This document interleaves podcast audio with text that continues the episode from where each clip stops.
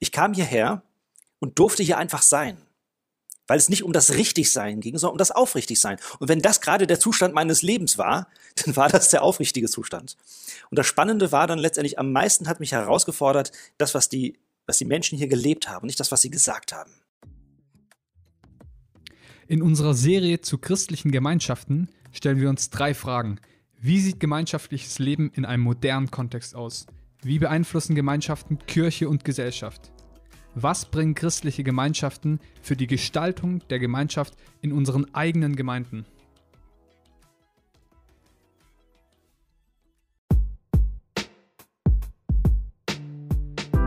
Für eine Kirche, die Zukunft gestaltet Erkunden, was sich heute schon bewegt.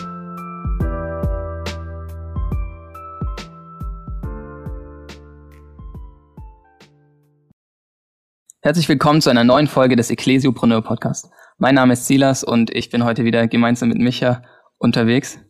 Ja, Grüße aus Greifswald. Ich bin hier am Theologie studieren und ähm, freue mich jedes Mal, wenn wir jemanden da haben, dem wir gute Fragen stellen können und äh, lernen können, was es heißt, heute ähm, relevant Kirche zu leben. Und heute haben wir Konstantin Mascher da. Schön, dass du da bist, Konstantin. Ja, vielen Dank für die Einladung. Äh, wir freuen uns gleich, ähm, von Silas mit reingenommen zu werden ähm, in das, was dich auch ähm, persönlich äh, geprägt hat und wo du persönlich herkommst und werden nachher drauf eingehen, was du eigentlich mit der OJC zu tun hast, äh, mit der Offensive junger Christen und wie es, ja genau, was euch auszeichnet. Und darauf freue ich mich jetzt. Silas, nimm uns doch mal mit rein. Konstantin ist ähm, studierter Soziologe und seit 2004 Mitarbeiter der Offensive junger Christen.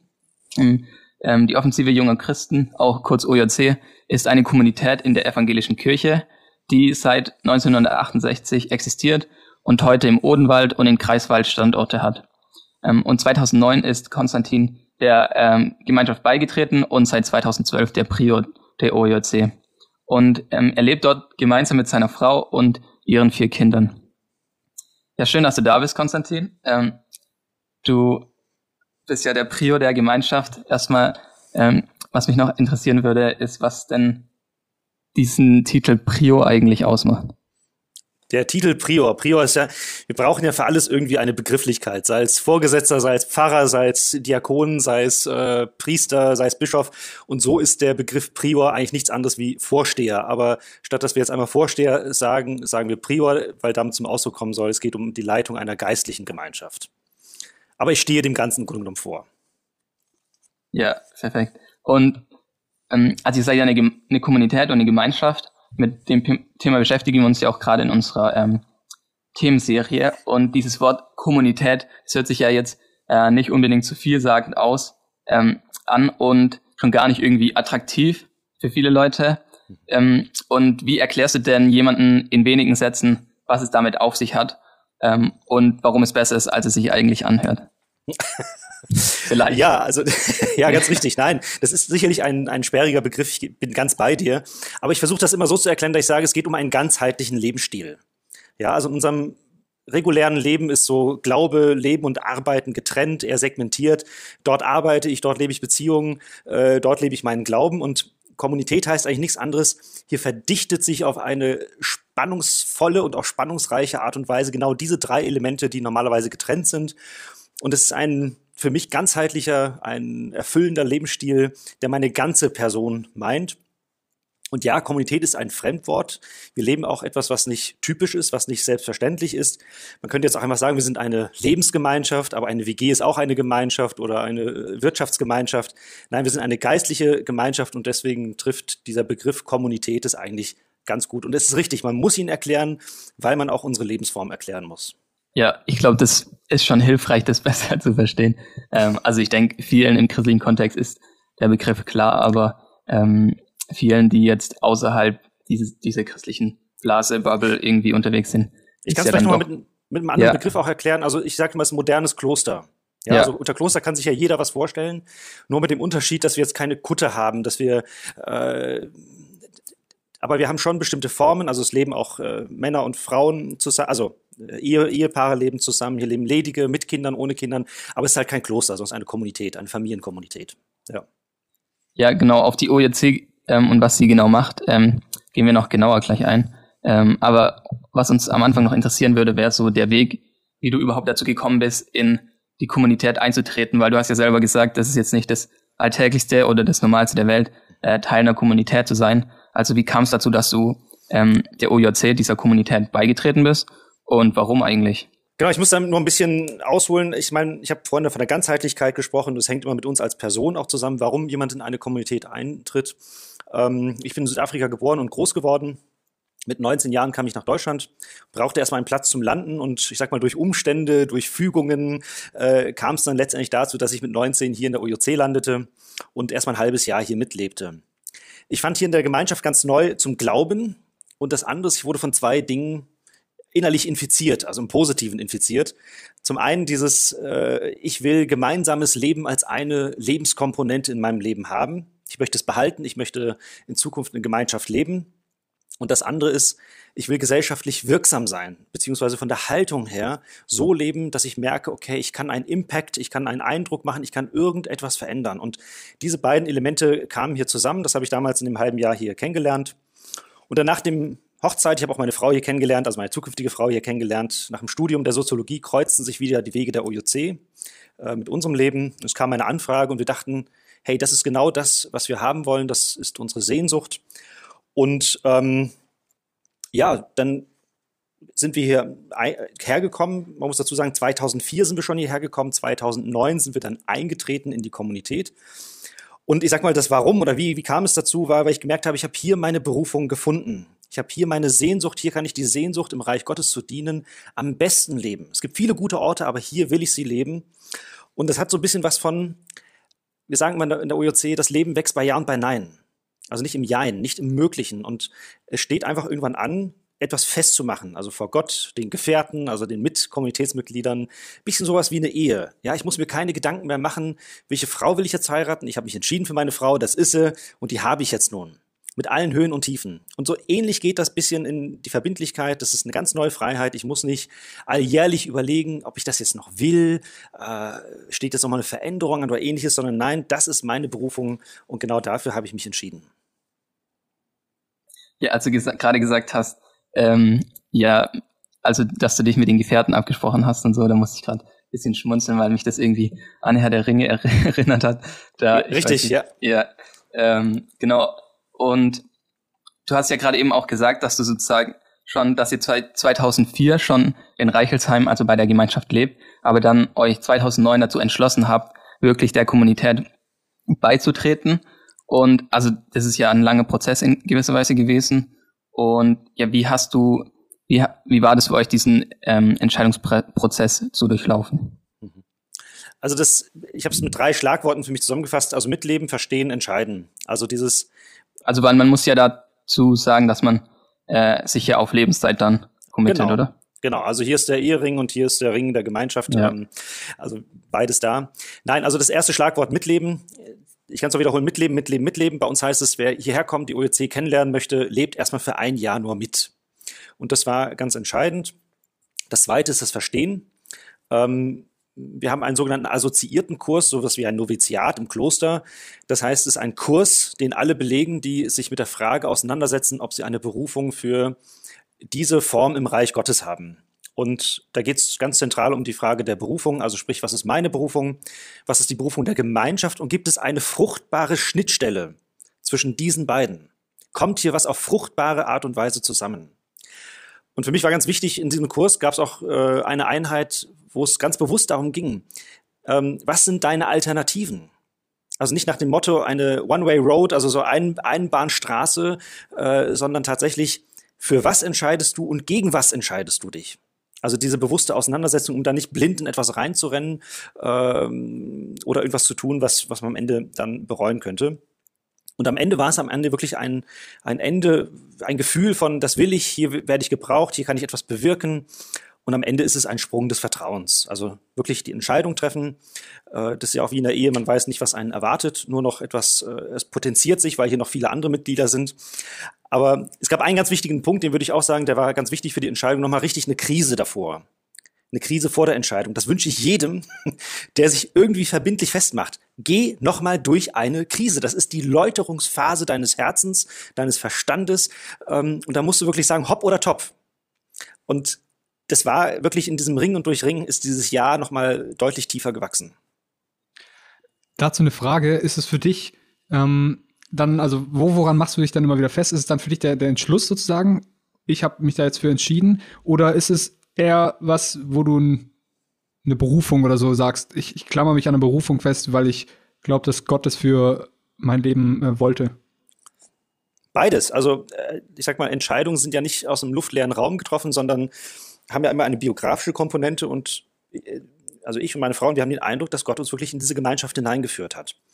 Aber ich glaube, das Wichtigste ist, also dieses sich entscheiden. Und das ist ja ein Punkt, auch was bei Viktor Frankl als, als ein Thema immer wieder auftaucht. Es geht nicht um die Freiheit von etwas, sondern die Freiheit zu etwas. Also wenn ich mich für etwas entscheide, das setzt unglaublich viel Potenzial frei. Und ich glaube, diese Entscheidung war letztendlich der Faktor. Gesagt, nein, das habe ich jetzt entschieden. Ich habe es vor den Gefährten ausgesprochen. Ich habe es vor Gott ausgesprochen. Und es muss wirklich etwas Gravierendes passieren, damit ich diesen Schritt äh, oder dass ich meine, ich müsste mal woanders hingehen. Aber ich glaube, es ist die Entscheidung. Ganz wichtig. Ja, das ist total spannend zu hören. Ähm, auch, dass du jetzt gesagt hast, dass du jedem wünschst, dann nochmal ähm, eine Krise zu durchlaufen. Mhm. Aber du hast auch gesagt, dass das eben auch ein Abwägen ist zwischen für und wider. Mhm. Und was würdest du denn sagen, was hast du denn aufgegeben, als du ähm, dich dafür entschieden hast, jetzt in die Kommunität einzutreten? Ja, die Frage ist, ähm, ich habe also ich hab die Frage schon mal früher bewegt, habe da auch mal wieder drüber nachgedacht. Ich muss euch ganz ehrlich sagen, das Einzige, was mir kommt, ist, ich verzichte auf Kohle und Karriere. Also Kohle und Karriere, ja, ähm, die, die Gründer unserer Gemeinschaft, die sagten, wenn jemand frisch dazukommt, wir können dir alles bieten, nur kein Ruhm, kein Reichtum und keine Ruhe.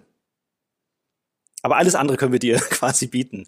Und das dachte ich, ja genau, das will ich. Ja, ich, ich will keine Ruhe, ich will kein, kein Reichtum, ich will äh, auch keinen Ruhm, sondern es geht letztendlich darum, Gott zu dienen. Und natürlich entscheide ich mich, weil wir alle auf, also wir bekommen zum Beispiel alle als Gemeinschaftsmitglied das gleiche äh, Gehalt, also Taschengeld, äh, Wohngeld, Essensgeld. Und das ist so bemessen, dass jeder das Gleiche bekommt. Und natürlich, wenn ich, ich sag mal, in einem anderen Werk jetzt in einem Chefposten wäre, ich hätte, also mein Konto wäre anders gefüllt als jetzt so. Und aber das ist nicht weiter schlimm, weil ich sag mal, die Freuden und die Freiheit, die ich hier habe, die überwiegen äh, der Unfreiheit, die ich vielleicht woanders hätte. Ja, aber gibt es dann andere Situationen, wo du dann manchmal so ins Zweifeln kommst deiner Berufung für das kommunitäre Leben? Also ich sag mal so rum, einen, einen grundsätzlichen Zweifel an meiner Berufung hatte ich nicht. Also jetzt seit auch dieser Entscheidung, äh, wie gesagt, vor dieser Entscheidung hatte ich äh, tiefe Zweifel, die waren auch sehr gut. Ähm, aber jetzt so richtig an der Berufung gezweifelt, das, das hatte ich nicht. Natürlich gab es an der einen oder anderen Stelle, wo ich mal verzweifelt war. Aber Verzweiflung und grundsätzliches Zweifeln, das sind zwei unterschiedliche Begrifflichkeiten. Und weißt du, so gibt es, es gibt Krisen, es gibt Konflikte, es gibt kritische Momente, die, da fragst du dich, okay, was habe ich jetzt falsch gemacht? Aber jetzt so dieses grundsätzliche Infragestellen dessen, was ich lebe, ähm, ist bisher noch nicht gekommen, aber ich komme ja wahrscheinlich bald in die Midlife-Crisis, so zumindest statistisch gesehen von meinem Alter her. Äh, vielleicht müssen wir mal fünf Jahre später nochmal reden, vielleicht kann ich dir nochmal was, irgendwas ja, dazu sagen. ja. ähm, ja.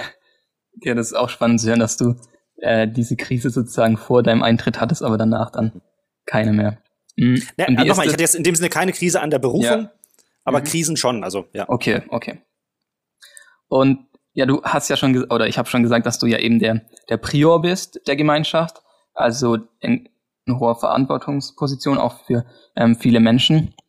Und was beinhaltet denn diese ähm, Verantwortung. Also, ja. weil du bist ja in gewisser Weise auch für viele verantwortlich dann. Also ich sag mal, das Amt des Priors hat vor allem ein, ist vor allem ein dienendes Amt. Also so würde ich auch verstehen, in jeder Kirche äh, geht's immer darum, also Gott und den Menschen zu dienen. Und natürlich ist da der Prior oder der Verantwortliche oder die Verantwortliche nochmal an einer besonderen Schnittstelle. Und diese Schnittstelle heißt natürlich auch Macht. Das ist keine Frage, die spielt in jedem frommen Werk eine Rolle. Ich nenne jetzt mal ein paar Schlagworte und dann noch mal so ein bisschen die, die emotionale Seite. Also ganz allgemein den Laden beieinander halten. Ja, es kracht und rumst in jeder geistlichen Gemeinschaft da manchmal noch mehr, gerade wenn man auch ganz bewusst Konflikte und Differenzen zulässt. Ähm, Entscheidungsprozesse anstoßen, moderieren. Das Thema um Einmütigkeit ringen, also die Zeiten sind auch vorbei, wo der Prior äh, alles entscheidet oder äh, es geht letztendlich darum, eine Einmütigkeit zu ringen. Nach vorne gehen, den Kurs vorgeben, den Kurs halten. Aber emotional heißt es vor allem, ein hörendes Herz zu behalten. Also gerade wenn man auch in so ähm, Positionen ist, man wird einfach als Leitungsfigur angegangen aus verschiedenen Gründen und da nicht das Herz zu verhärten, sondern immer wieder ein hörendes Herz zu haben. A, ein hörendes Herz zu Gott, ganz wichtig. Und das ist für mich ganz wichtig, morgens die stille Zeit, dieses, bevor ich mein Tageswerk anfange, ähm, eine Stunde stille Zeit vor Gott zu verbringen, um meine inneren Dinge zu läutern, mich selber zu läutern. Und dann natürlich das hörende Herz zu den Gefährten, zum Mitbruder, äh, zur Schwester, wie auch immer. Und ganz wichtig, in, in jedem und in allem irgendwie Christus zu erkennen und zu entdecken. Also wenn es als Prior oder als Leitungsteam einem gelingt, dass, äh, dass Christus in dieser Person zum Klingen kommt, hey, dann haben wir was erreicht. Ob es gelingt, ist mal eine andere Frage. Aber das ist so ein bisschen die, ähm, der Punkt. Und dann auch, was auch mal heißt, abzuwägen zwischen dem, was der Einzelne braucht, dem, was die Gemeinschaft braucht. Manchmal muss man sich für den Einzelnen entscheiden, manchmal muss man sich für die Gemeinschaft entscheiden. Und entscheiden heißt ja Unterscheidung. Ich sage Ja zum einen und ich sage Nein zum anderen. Und es betrifft immer irgendjemanden. Und da diese Entscheidung auch immer wieder zu kommunizieren und gleichzeitig auch immer wieder auch dafür gerade zu stehen. Und natürlich, wir haben bei uns natürlich, äh, wir ringen um Einmütigkeit, aber bei uns geht es letztlich auch darum, wenn ein Dissens da ist und eine Entscheidung her muss, dann muss am Ende einer verantwortlich sein.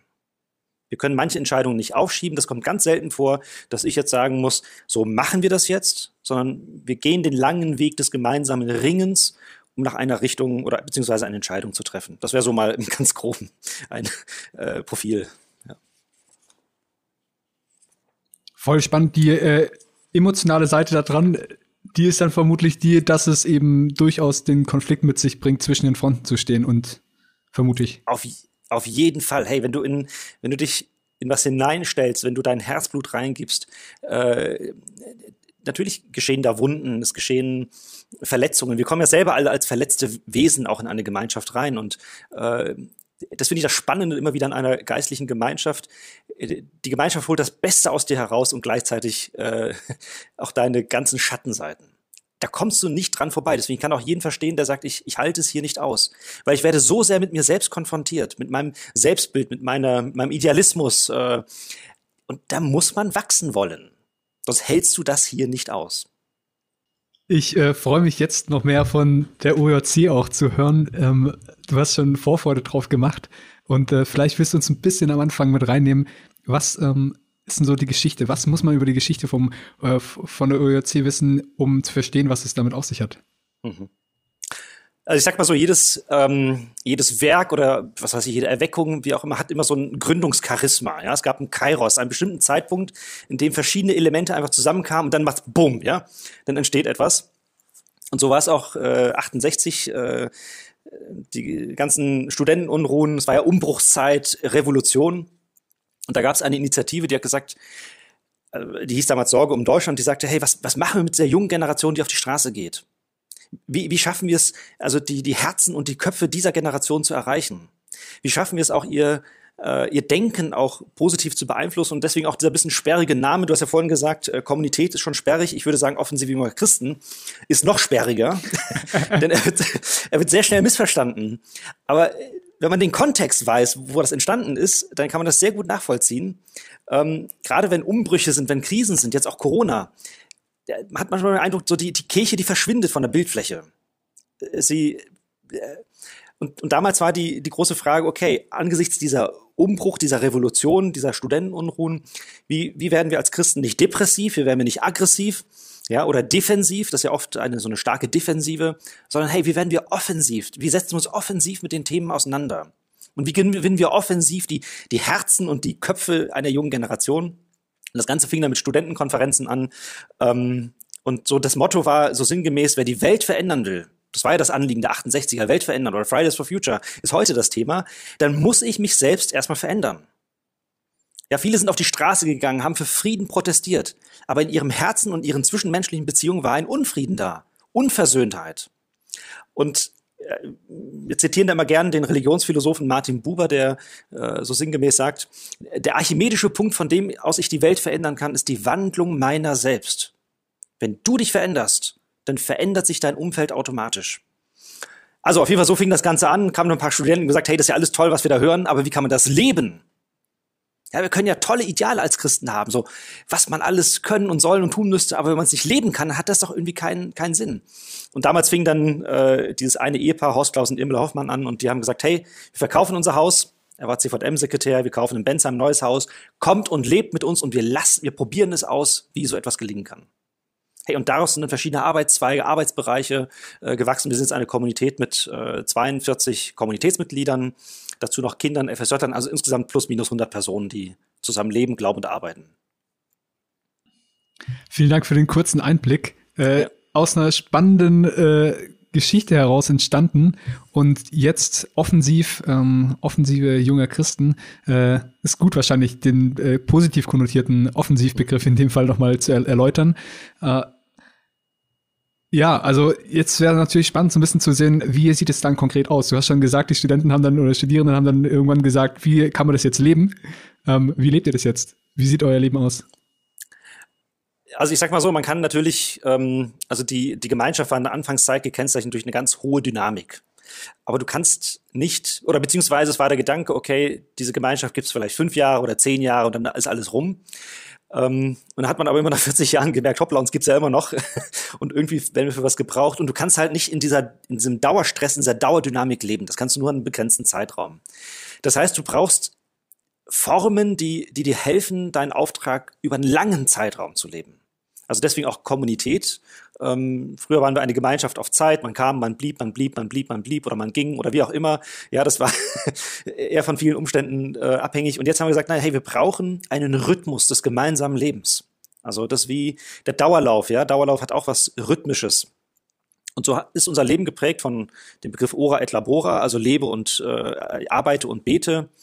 Ähm, die Tageszeitgebeten, wir haben reguläre Arbeitszeiten, in verschiedenen Arbeitsbereichen innerhalb der Gemeinschaft. Also keiner von uns arbeitet in irgendeiner Art und Weise extern, sondern wir haben hier verschiedene Aufgabengebiete. Und dann feiern wir alles, was so mit Feste des Kirchenjahres feiern wir zusammen. Also zum Beispiel die Karwochen mit Passionsandachten. Äh, Sederfeier ist etwas ganz Feines, was ja jetzt natürlich alles wegen Corona nicht geht. Aber so dieses gemeinsame Feiern, das liturgische Feiern, ähm, Gottesdienste. Aber ganz wesentlich ist so diese morgendliche Stille eine Stunde vor Gott verbringen, ähm, hörfähig bleiben. Und das war auch das Anliegen dieser Studentenkonferenz und das ist bis heute geblieben. Wir wollen Menschen in die Abhängigkeit Gottes führen. Und zwar nicht, indem wir das machen. Ja, es gibt keine Programmatik davor, sondern es gibt nur ein Vorleben und ein Mitleben. So, in die Richtung. Aber hat sich in, also die OJC gibt es ja jetzt schon eine ganze Weile und hat sich euer Auftrag in der Zeit verändert? Also ich sag mal so, das, das Gründungscharisma ist nach wie vor geblieben. Ähm, also die, die Frage, wie kann Christ sein alltags- und politisch relevant bleiben, diese Frage ist nach wie vor geblieben. Aber jedes Werk und auch jedes Kloster oder jede muss sich immer wieder fragen, sind die Werkzeuge, die wir heute haben oder die früher sehr gut waren, ob die heute noch genauso funktionieren. Also es gibt ja mal einen Inhalt und es gibt eine Form. Ja, Inhalt ist der Auftrag, ist die Berufung und die Form ist, wie wir es umsetzen. Und hier braucht es immer wieder ein, eine Adaption, ein Anpassen dessen, was und wie wir es tun.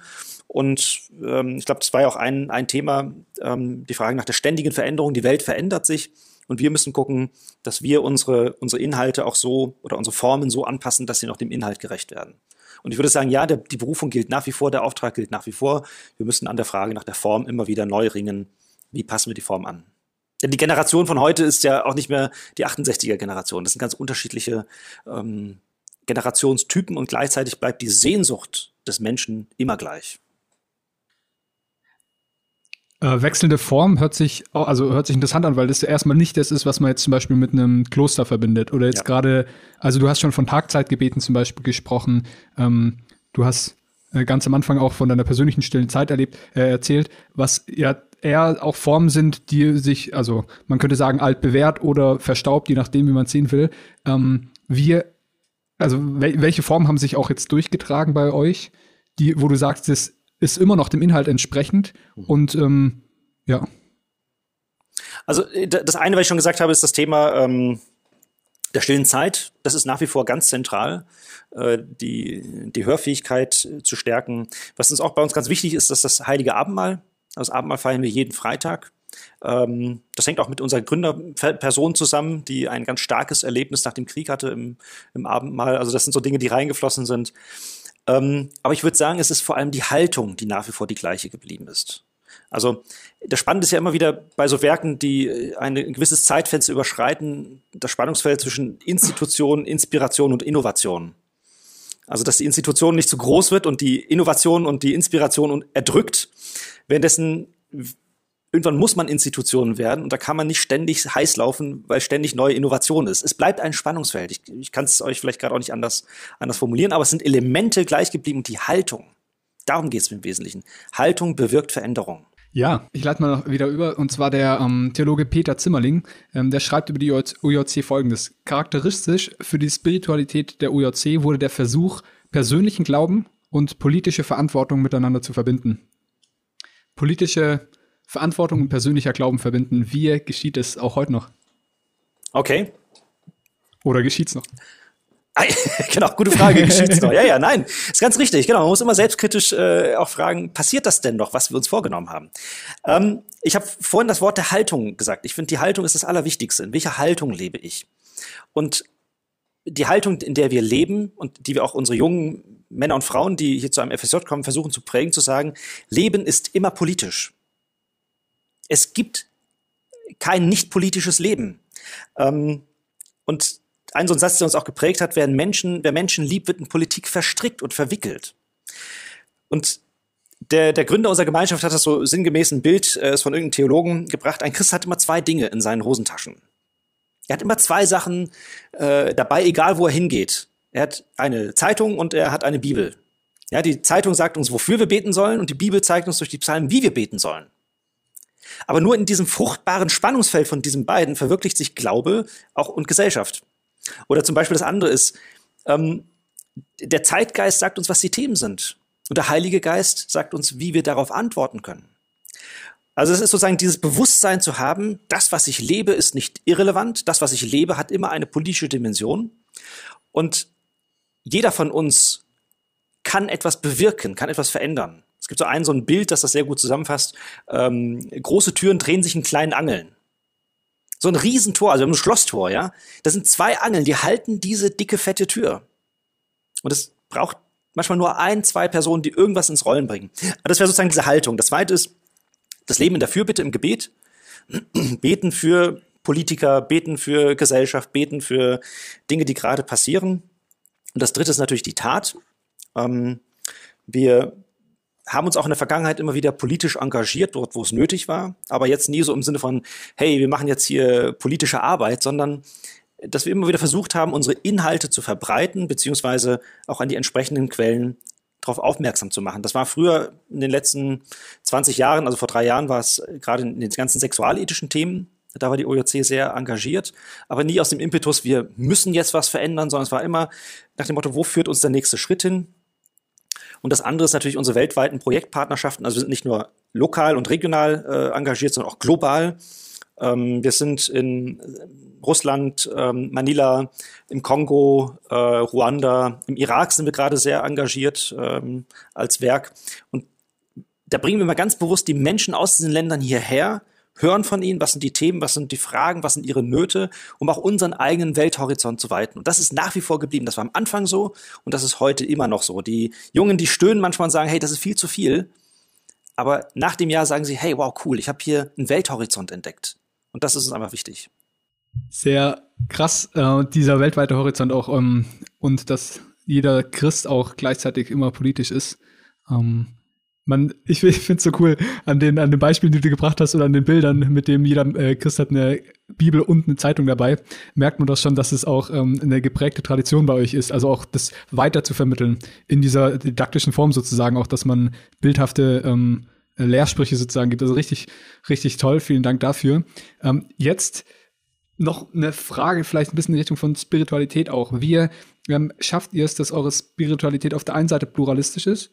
Ähm, ohne deshalb in eine unverbundene Spiritualität zu zersplittern, weil ja Spiritualität doch auch irgendwie ein starkes Thema bei euch ist. Ja, auf jeden Fall. Nee, das ist ganz richtig.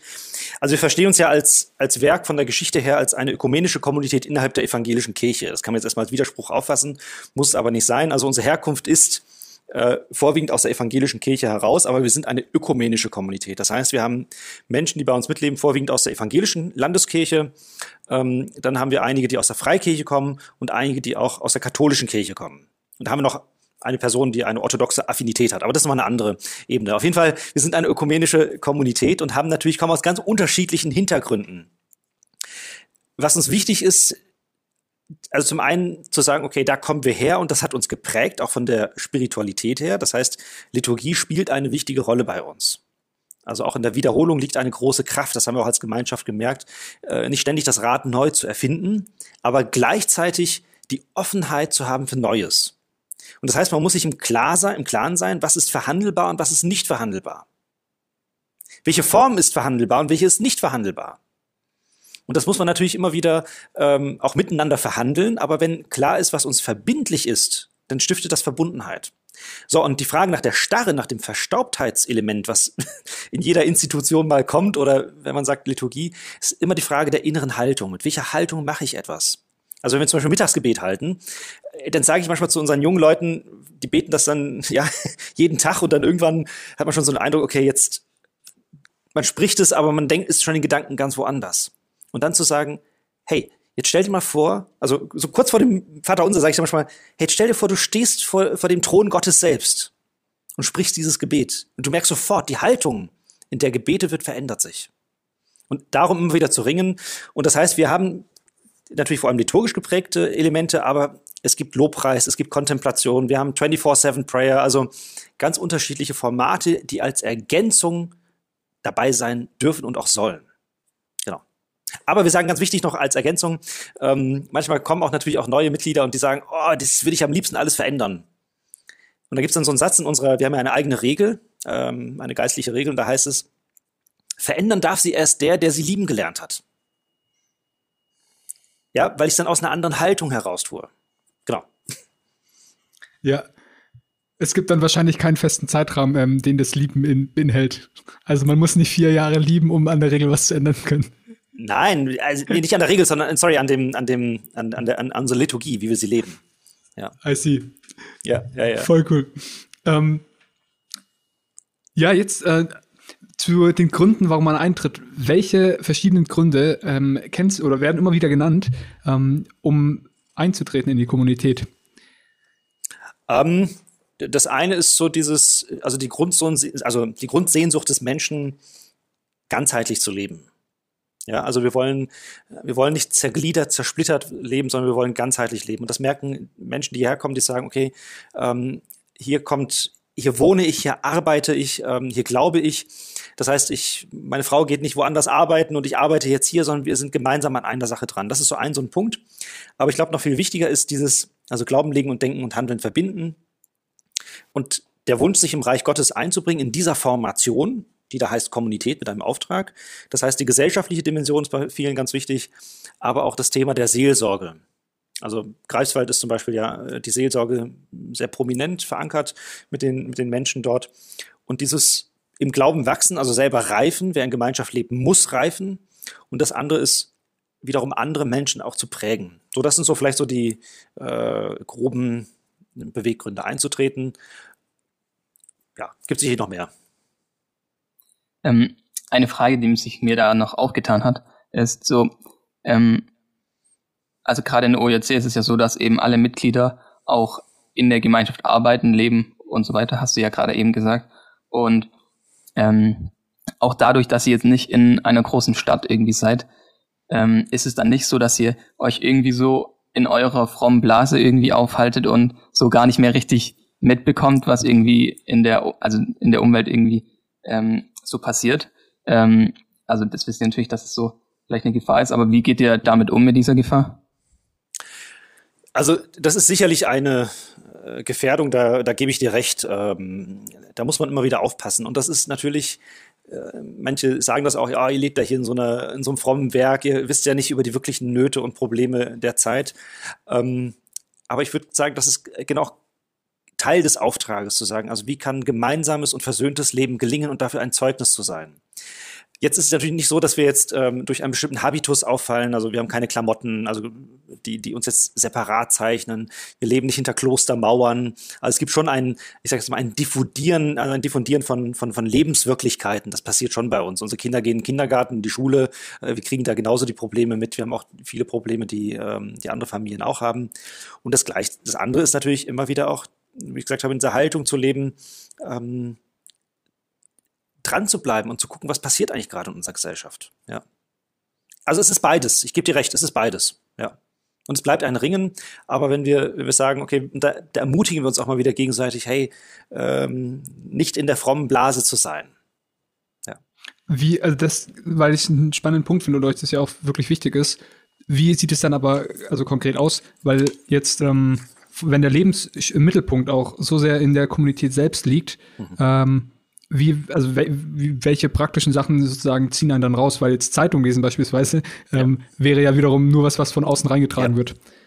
Die ganz richtig. Also wir haben ja, also wir haben eine unglaubliche Gästedichte. Also jetzt vor Corona-Zeit, ähm, also Menschen, die zu uns kommen, Menschen, die ähm, uns a zum einen inspirieren, aber auch Menschen, die um Rat fragen. Also das Thema Seelsorge ist ein Thema. Wir haben Seminare, äh, wir haben ein Erlebnis pädagogisches Erfahrungsfeld auf Schloss Reichenberg. Das heißt, da kommen Schulklassen äh, aus ganz unterschiedlicher Couleur. Ähm, da macht, hat eine große Bank eine Fortbildung gemacht mit ihren Mitarbeitern oder was weiß ich, von der politischen Gemeinde kommt ein Team und die kommen zu uns und das heißt, wir sind mit denen in Verbindung und da bleibt uns auch nichts anderes übrig. Also wenn wir so fremd leben würden, dass wir ihnen nichts mehr zu geben hätten, dann wäre echt etwas äh, ähm, schräg.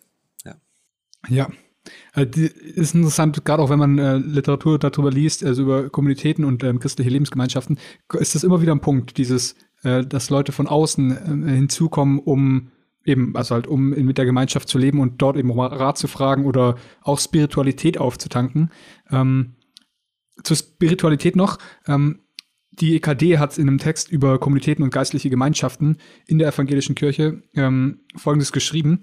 Die Einsicht ist gewachsen, dass auch evangelische Spiritualität auf Gemeinschaften angewiesen ist, die dem gemeinsamen geistlichen Leben gewidmet sind.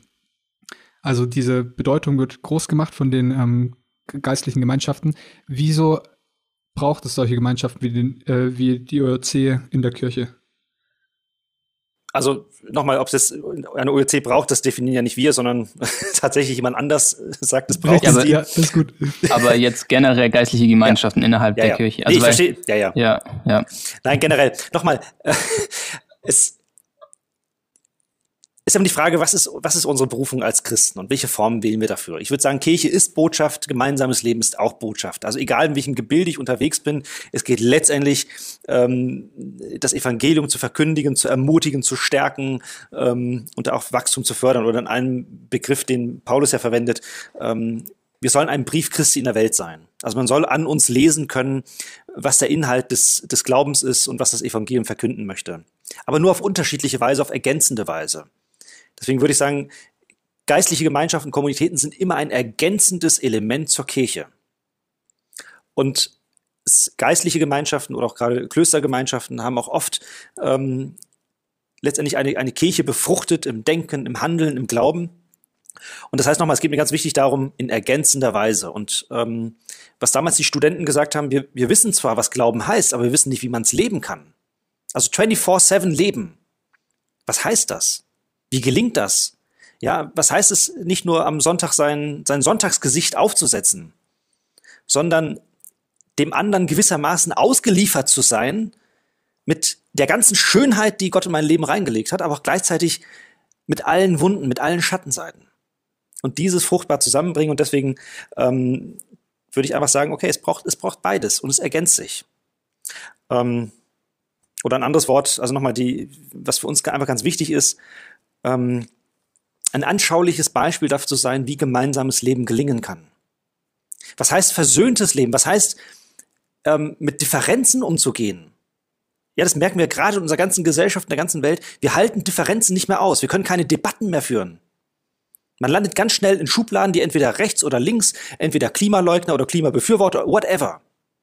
Aber die Fähigkeit, den anderen in seiner Andersartigkeit auszuhalten, das ist ich finde, ein ganz großes Thema. Und da würde ich sagen, da haben wir wirklich auch als eine Berufung als Gemeinschaft zu sagen, hey, wie kann das gelingen? Denn auch wir haben unter uns ganz unterschiedlich. Es gibt welche, die, äh, ich sag mal, die würden sagen, hey, wir müssen doch viel mehr die Ökofrage unter uns bewegen.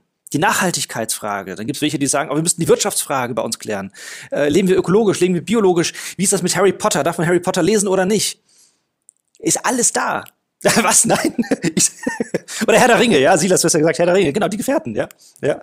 Anyway, also nochmal, wie gelingt es im Miteinander ohne Differenzen auszulöschen, sondern um Differenzen auszuhalten und zu gestalten? Der Beitrag ähm, für kirchliche Erneuerung ähm, und für die weitere Kirche dann allgemein ähm, wäre demnach, dass ihr ein Beispiel vorlebt, wie gemeinsames Leben funktionieren kann, oder? Also ja und nein, das ist jetzt auch nur ein Element. Ich sage mal ganz praktisch ist ja so, dass jeder, wir, wir verstehen uns nicht als Gemeinde, als OJC, sondern ähm, jeder geht sonntags in seine eigene äh, Gemeinde je, entsprechend seiner Konfession zugehörig. Und wir bringen uns auch in den Gemeinden einfach ein. Ja, dort, wo es, wo es gefragt ist, dort, wo wir gebraucht werden. Ähm, und das andere ist, es gibt manche, die fragen uns, ja, seid ihr jetzt ein missionarisches Werk? Der Gründer hat das mal so formuliert, äh, die OJC ist nicht äh, für die Menschen zuständig, die vorm Kreuz sind, sondern die, die hinterm Kreuz sind. Also sprich, die, die sich schon entschieden haben. Und das ist ja oft die spannende Frage, gerade bei Evangelisation. Äh, das eine ist, Menschen zum Glauben zu führen. Und die andere Frage ist, wie ernähre und erhalte ich sie im Glauben? Und unter anderem durch unsere Publikationen, durch unsere, also zum Beispiel unser Salzkorn geht an 13, 14.000 Bezieher, äh, noch weitere Schriften, also insgesamt an 20.000 Personen gehen unsere Inhalte. Und da apologetisch, theologisch einfach Orientierung zu geben. Und ich glaube, das ist einfach ein, äh, da hat die OJC momentan einfach noch ein, ein, ist ein Baustein in dem ganzen Setting. Das heißt, oh, also ähm, um das noch mal konkreter werden zu lassen, ähm, es hört, hört, sich ein bisschen danach an, dass ihr auch versucht, also eben vor, vorbildhaft ähm, irgendwie was vorzuleben auf der einen Seite, dass man ähm, was ähm, genau was da an eurem Beispiel auch lernen kann und ähm, wie genau, wie wird es dann praktisch erlebt? Also wie versucht ihr praktisch ähm, Vorbilder dann zu sein für die für andere Christen? Naja, es geht, also Vorbild sein, ich würde es jetzt nicht so hochhängen auf wow, Vorbild sein, sondern es geht letztendlich darum, oder ein Wort in der OEC ist immer wieder, es geht darum, die Dinge aufrichtig, also aufrichtig zu sein, nicht richtig. Also, ja, es gibt ja viele, die haben so gerade, wenn man aus dem christlichen Kontext kommt, dann heißt es, ah, das musst du alles richtig machen. Ja, das ist nicht der Punkt. Es geht um Aufrichtigkeit. Ähm, und da immer wieder selber um eine Aufrichtigkeit zu ringen im Miteinander und davon auch Zeugnis zu geben. Und ähm, zum anderen auch Menschen einzuladen, also auch gerade unsere jungen Leute, die ein freiwilliges soziales Jahr machen oder Bundesfreiwilligendienst, äh, sie ganz nah an uns heranzulassen und uns auch hinterfragen zu lassen, uns äh, herausfordern zu lassen. Und wir merken ganz oft, dass sich dadurch was in dem Leben dieser Menschen einfach verändert. Mhm. Einen Zugang zum Leben gewähren, so. Ja, genau. Das also das hat, das hat mich auch damals, als ich selber 19 Jahre alt war, ich, ähm, ich kam ja selber aus dem Pfarrershaushalt. Ihr kennt vielleicht das Sprichwort Pfarrerskinder, Müllers Wie geraten selten oder nie. Also ich war, ich war damals nicht auf dem Weg des Geratens im Sinne von, was meine Eltern sich gewünscht hätten. Ja, ich war alles andere als fromm. Ähm, das werde ich jetzt hier nicht aufzählen. Aber also ich kam hier in die OJC langhaarig, ja, ich hatte schulterlange Haare, Ohrringe, äh, habe gequalmt, was das Zeug hält und äh, liebend gerne äh, Heavy Metal, also Black Sabbath, ACDC und so weiter gehört. Ich kam hierher und durfte hier einfach sein. Weil es nicht um das Richtigsein ging, sondern um das Aufrichtigsein. Und wenn das gerade der Zustand meines Lebens war, dann war das der aufrichtige Zustand. Und das Spannende war dann letztendlich, am meisten hat mich herausgefordert, das, was die, was die Menschen hier gelebt haben, nicht das, was sie gesagt haben. Und das hat in mir eine ganz tiefe Sehnsucht nach, nach diesem Art des Lebens äh, in mir geweckt. Genau da eben auch wahrscheinlich anknüpfend die, der, der, der Beitrag für, für die weitere Christenheit und für die weiteren, äh, für Gemeinden, der, dass man eben, dass immer wieder auch Leute dazukommen, also als Gäste auch bei euch sind genau. und in dieses Leben mit eintauchen. Und das ähm, andere ist natürlich, wir, wir machen auch jetzt, ich meine, nochmal, es ist ja gerade als Corona, es verhindert uns an vielen Dingen, also auch Vorträge, wir werden auch von Gemeinden zu Vorträgen eingehalten, äh, eingeladen und dann geht's um gesellschaftspolitische Themen, aber ebenso auch um, um geistliche Themen. Ja. Dann ähm, oder du hast gerade schon, du hast gerade schon ein bisschen was dazu gesagt, deswegen, ähm, wie, wie, wie kriegt man denn jetzt gerade über euch, ähm, also zu euch Kontakt oder wie kann man, was ist momentan die Möglichkeit, ähm, euch als OJC auch kennenzulernen? Ich stelle mir das schwierig vor. Ja, das ist natürlich alles gerade dermaßen eingeschränkt, äh, das ist richtig. Ähm, es gibt unsere Website, also www.ojc.de und natürlich über unsere, unser Magazin, äh, das viermal im Jahr herauskommt, das Salzkorn-Magazin, das ist oft ein, ein themenorientiertes äh, Magazin, aber immer gekoppelt mit gesellschaftlichen, theologischen, aber auch gemeinschaftlichen Themen. Also genau in dieser drei Gestalt zusammenführend. Dann haben wir auch einen Brennpunkt Seelsorge, der vor allem Seelsorgethemen ähm, anspricht. Also das geschieht vor allem jetzt auf dieser, dieser Ebene. Aber wir wir glauben und hoffen, dass ja irgendwann dieser Zustand sich verändern wird und dann hoffe ich, dass der Laden nur so brummt. Also wie gesagt, Gästegruppen kommen, äh, wir bieten, also ich biete zum Beispiel persönlich ein Brauseminar an, das heißt Maß halten, also der Weg des Mannes, der Weg des Bieres. Also ja, ganz unterschiedliche so Tanzseminare. so gut. ja, genau, und ja, es ist ja hier, ne? Also, ja, ist ja schickes T-Shirt, ja. Oh ja. Genau. Yeah. genau. Ach, Guter Bierliebhaber, herrlich. Oh ja, ja, ja, genau. Also nochmal, es gibt, es gibt vielfältige Kontaktmöglichkeiten und ähm, aber die sind gerade einfach eingeschränkt. Mhm. Ähm, ja, wir haben jetzt kurz äh, über Corona-Risiken gesprochen. Äh, jetzt noch zu einem Risiko, was vielleicht bei äh, oder allgemein für ähm, ja, Kommunitäten gilt. Und zwar äh, immer die Frage, wie schafft ihr es, dass die persönliche ähm, Frömmigkeit und äh, die persönliche Spiritualität und der persönliche Glaube nicht unter dem gemeinsamen, ähm, geme dem gemeinsamen Glaubensvollzug ähm, ja, darunter aufgelöst wird, sozusagen. Ja. Also das ist ja die spannende Frage nach dem Verhältnis von auch Individuum und Gemeinschaft. Wie gestaltet sich beides? Ähm, was braucht der Einzelne, was braucht eine Gemeinschaft? Ich komme noch mit dem Zitat von, von Augustinus, der sagt, im Wesentlichen Einheit, im zweifelhaften Freiheit, in allem Liebe. Und entscheidend ist, dass wir uns auf die auf die Marker, auf die Säulen verständigen, wo wir sagen, das macht unsere gemeinsame Spiritualität aus. Ähm, und alles andere ist verhandelbar, ist möglich. Und ich würde mal sagen, dadurch, dass jeder auch noch in seiner eigenen Konfession verortet ist. Also wir sind keine Gemeinde. Es gibt Gemeinschaften, die verstehen sich als eigene Gemeinden. Das machen wir nicht. Sondern wir sagen ganz bewusst, nein, wir öffnen uns hin zu den unterschiedlichen Konfessionen. Und das heißt, wenn ich dort etwas leben lebe oder etwas mitnehme, dann ist das völlig in Ordnung. Und da würde ich sagen, diese, äh, wie man heute sagt, Diversity, Diversität oder diese Vielheit ist schon eine Prophylaxe ähm, gegen jede Assimilierungsangst, die man haben könnte oder äh, zu starken Vereinheitlichungen. Aber das ist dann wiederum ein Spannungsfeld. Also man muss bewusst Ja dazu sagen. Ich sage manchmal, es ist viel, ich denke, also ich beneide manchmal die Klöster. ja, es gibt eine Tracht. klare Regeln, klares dies, keine Individualität oder kaum Individualität. Zack, es hat sich auch seinen Charme, aber das, was wir hier leben, basiert auf dem Gedanken, wir bejahen Unterschiedlichkeit, ähm, verständigen uns auf wesentliche, aber also weniger, aber wesentliche Marker und die wollen wir auch beherzt umsetzen. Also kurz, um das richtig zu verstehen, du würdest sagen, dass eigentlich in der heutigen Zeit mit der großen Diversität auch, die es gibt, die äh, der Einheitsbrei eigentlich gar nicht die Gefahr ist, vom Pferd runterzufallen, oder? Und nicht so wirklich. Also Gefahren gibt's immer. Also äh, ich will mhm. nicht sagen, dass wir da jetzt in irgendeiner Art und Weise äh, vor Immun oder sowas, ja, sind. Nee, gar keine mhm. Frage. Also Einheitsbrei würde ich jetzt bei uns, jetzt bei uns sagen, ist, ist momentan nicht der Fall. Ähm, aber und ich sag mal, wie man auch Einheitsbrei vermeiden kann, ist, wenn man stark auf, auf dem Prinzip der Partizipation Wert legt.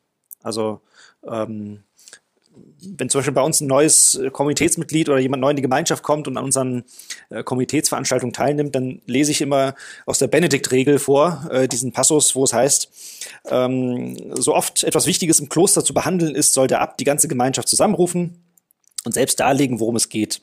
Er soll den Rat der Brüder anhören und dann mit sich selbst zu Rate gehen. Was er für zuträglich hält, das tue er dann. Und jetzt kommt der entscheidende Punkt. Dass aber alle zur Beratung zu rufen seien, haben wir deshalb gesagt, weil der Herr oft einem Jüngeren offenbart, was das Bessere ist.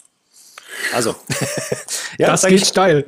Ja, ja, aber das, ey, das ist aber genau der Punkt, ja. Also wenn du in einem System drin bist und je länger du in einem System drin denkst, dann denkst du auch wie das System.